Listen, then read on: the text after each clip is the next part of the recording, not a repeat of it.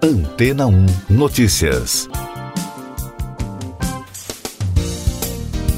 Bom dia! A combinação da meia dose com uma dose completa da vacina contra a Covid-19 da AstraZeneca, em parceria com a Universidade de Oxford, que proporcionou até cerca de 90% de eficácia, foi uma casualidade, conforme anunciou a farmacêutica na segunda-feira. A AstraZeneca está realizando testes em estágio final no Reino Unido e no Brasil, onde os estudos do imunizante são coordenados pela Unifesp, a Universidade Federal de São Paulo. Meme Pangalos, vice-presidente do laboratório, afirmou em entrevista na segunda que o resultado acabou tendo uma eficácia maior na proteção contra a doença em relação aos 62% de eficácia obtidos nos participantes que receberam as duas doses completas. Segundo o diretor, na época em que a farmacêutica iniciava a parceria com a universidade no final de abril, os pesquisadores estavam aplicando doses em voluntários na Grã-Bretanha. Então, eles perceberam que os efeitos colaterais previstos, como fadiga, dores de cabeça ou no braço, foram mais leves do que o esperado. Isso porque, após a apuração, os médicos constataram que haviam calculado a dose da vacina pela metade. Dessa forma, o laboratório decidiu continuar com a meia dose e administrar a dose completa de reforço. Das 11.636 pessoas vacinadas, 8.895 receberam duas doses completas do imunizante, com um mês de diferença. Os outros 2.741 voluntários receberam uma meia dose, que foi seguida de uma dose completa um mês depois. E daqui a pouco você vai ouvir no podcast Antena ou Notícias. Trump autoriza início de transição do governo para Biden. STF determina que governo divulgue dados integrais sobre a Covid-19. Congresso cobra governo sobre testes de coronavírus encalhados. O presidente dos Estados Unidos, Donald Trump, recomendou que seja feito o que precisa ser feito em relação aos protocolos iniciais da transição para o governo do presidente eleito Joe Biden. Com isso, Emily Murphy, chefe da Administração de Serviços Gerais, enviou carta à equipe do Democrata para disponibilizar recursos e serviços relacionados ao processo. Já o presidente eleito anunciou na segunda-feira Avril Haines para ser diretora nacional de inteligência e Alejandro Mayorkas para chefiar o Departamento de Segurança Interna.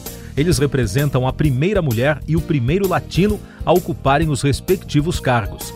A equipe de Biden também anunciou outros nomes importantes para o primeiro escalão do novo governo o Supremo Tribunal Federal decidiu que o governo federal deve divulgar diariamente os dados epidemiológicos integrais sobre a Covid-19, como era feito inicialmente pelo Ministério da Saúde. Isso porque, em junho, a pasta passou a restringir as informações. A votação foi feita no plenário virtual da Corte, uma ferramenta digital que chegou ao fim na última sexta-feira, dia 20.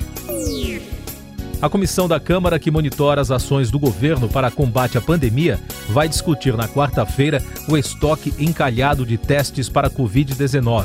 O Ministério da Saúde tem mais de 6 milhões de testes que devem perder a validade até janeiro e ainda não foram distribuídos. O secretário de Vigilância em Saúde e o diretor de logística da pasta foram convidados a participar. Essas e outras notícias você ouve aqui na Antena 1. Oferecimento Água Rocha Branca. Eu sou João Carlos Santana e você está ouvindo o podcast Antena ou Notícias. A eficácia da vacina Coronavac da empresa chinesa Sinovac pode ser conhecida na primeira semana de dezembro. Essa é a expectativa do Instituto Butantan, patrocinador da pesquisa no Brasil, a partir do resultado da análise do Comitê Internacional Independente. A previsão foi anunciada após o fim dos ensaios de fase 3 do imunizante. Fiocruz prevê vacinar 130 milhões de brasileiros em 2021. Segundo a Fundação Oswaldo Cruz, o Brasil pode atingir essa meta com a vacina contra a Covid-19 da AstraZeneca Oxford. A estimativa é 30% maior do que a prevista inicialmente. A mudança na previsão foi anunciada após o laboratório revelar que a combinação da meia dose com uma dose completa do imunizante proporcionou até cerca de 90% de eficácia.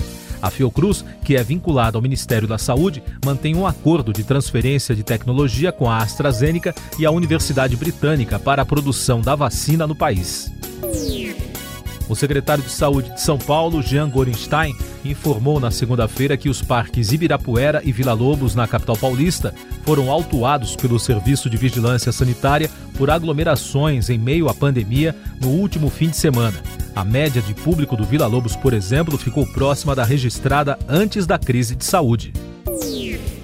No Rio de Janeiro, a ocupação dos leitos de UTIs para pacientes com a Covid-19 chegou a 92% na rede SUS no domingo é a mais alta taxa registrada desde o mês de maio, quando a ocupação atingiu 98% no auge da primeira crise.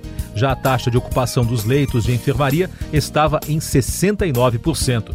As informações foram divulgadas pela Secretaria Municipal de Saúde na segunda-feira. Polícia Federal prende italiano acusado de fraude de milhões de euros. O homem que era procurado pela Interpol foi localizado em Sirinhaém, cidade que fica a 76 quilômetros de Recife, no litoral sul de Pernambuco. Roberto Guerini era considerado fugitivo e vinha sendo procurado na Itália por supostamente ter cometido crimes financeiros avaliados em 500 milhões de euros entre 2016 e 2019. Também na segunda-feira, a Polícia Federal prendeu seis suspeitos de tráfico internacional de drogas. Os agentes cumpriram mais de 200 mandados em 10 estados e apreenderam 400 milhões de reais dos investigados por determinação da Justiça. As investigações começaram em 2017 e levaram à apreensão de 50 toneladas de cocaína. No Noroeste Paulista, seis suspeitos foram presos. As ordens de prisão e busca foram expedidas pela Justiça do Paraná, onde as investigações estão concentradas. O senador Irajá Silvestre Filho, do PSD do Tocantins, foi acusado por uma modelo de estupro em um hotel no Itaim Bibi, na capital paulista. O parlamentar, que é filho da senadora Cátia Abreu, do PP do Tocantins, alega total e plena inocência. O caso, ocorrido no último fim de semana, agora é investigado pela Polícia Civil o Facebook removeu mais de 140 mil conteúdos que violaram as leis contra a interferência eleitoral na rede social e no Instagram durante o primeiro turno das eleições municipais. Segundo a empresa, as informações removidas poderiam desencorajar eleitores a irem votar.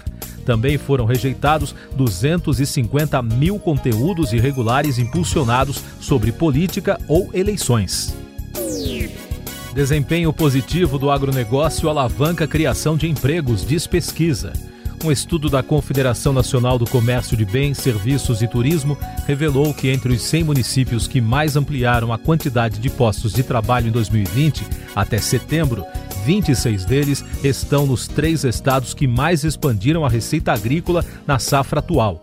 O Paraná está em primeiro lugar nesse ranking, com 11 cidades se destacando. Depois aparece Goiás, com nove cidades, e Mato Grosso, com seis municípios.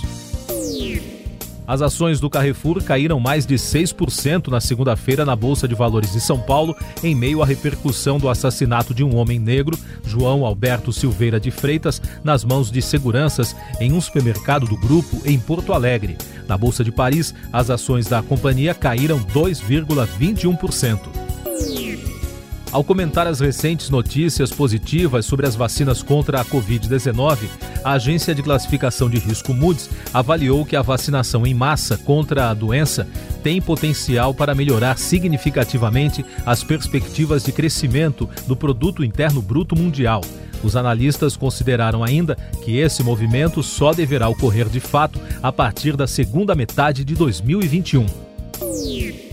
Reino Unido e União Europeia retomam negociações pós-Brexit. O encontro na segunda-feira ocorreu por videoconferência em um momento em que todos os prazos já expiraram e o fim do período de transição da saída do Reino Unido da União Europeia, em 31 de dezembro, está cada vez mais próximo. As negociações foram suspensas na quinta-feira devido a um caso de Covid-19 na equipe europeia, que levou ao cancelamento das reuniões presenciais. A diretora técnica da Organização Mundial da Saúde, Maria Van Kerkhove, disse que a aposta mais segura para algumas famílias será não realizar reuniões neste Natal e Ano Novo para impedir a disseminação do coronavírus. A especialista se posicionou sobre as festas da temporada em uma reunião virtual em Genebra na segunda-feira. O rei Felipe VI da Espanha está em quarentena após ter participado de um evento ao lado de uma pessoa infectada com a Covid-19. Segundo o comunicado da Casa Real, seguindo as normas sanitárias, a partir de agora ele vai manter o período de quarentena obrigatória de 10 dias e todas as atividades oficiais foram suspensas. Grupo de trabalho da Organização das Nações Unidas conclui que Carlos Ghosn não teve tratamento justo no Japão. O grupo, formado por especialistas que analisam questões relacionadas a detenções arbitrárias, que se reporta diretamente ao Conselho de Direitos Humanos, concluiu que a privação de liberdade do ex-magnata dos automóveis no Japão foi arbitrária. Os especialistas independentes, que não falam em nome da ONU exatamente, recomendam que o ex-chefe da Renault e da Nissan seja indenizado. De acordo com dados publicados na segunda-feira pela Organização Meteorológica Mundial, o confinamento de bilhões de pessoas e a parada da atividade industrial em meio à crise de saúde não foram suficientes para reverter a concentração de gases do efeito estufa. Os resultados mostraram que o índice bateu um novo recorde neste ano. A análise contém dados até o mês de novembro o governo federal repassou a coordenação das atividades da Cinemateca Brasileira para o Ministério do Turismo. A pasta ficará responsável pela manutenção do espaço que guarda o maior acervo de produção audiovisual do país em São Paulo. A nova estrutura é temporária e válida até o dia 5 de outubro de 2021.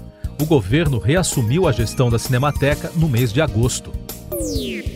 Você confere agora os últimos destaques do podcast Antena Notícias. A Rússia anunciou hoje que a vacina Sputnik V teve eficácia acima de 95% durante os testes. Os dados ainda são preliminares e não foram publicados em revista científica para ser revisado por outros pesquisadores.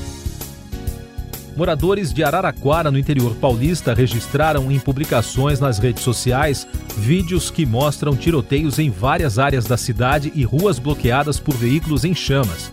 O alvo de cerca de 20 homens armados seria uma agência da Caixa Econômica Federal no centro da cidade.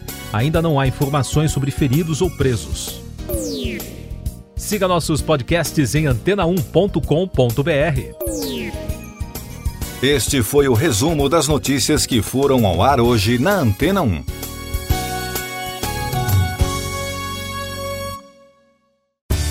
Depois de tanto conteúdo legal, que tal se hidratar com água rocha branca?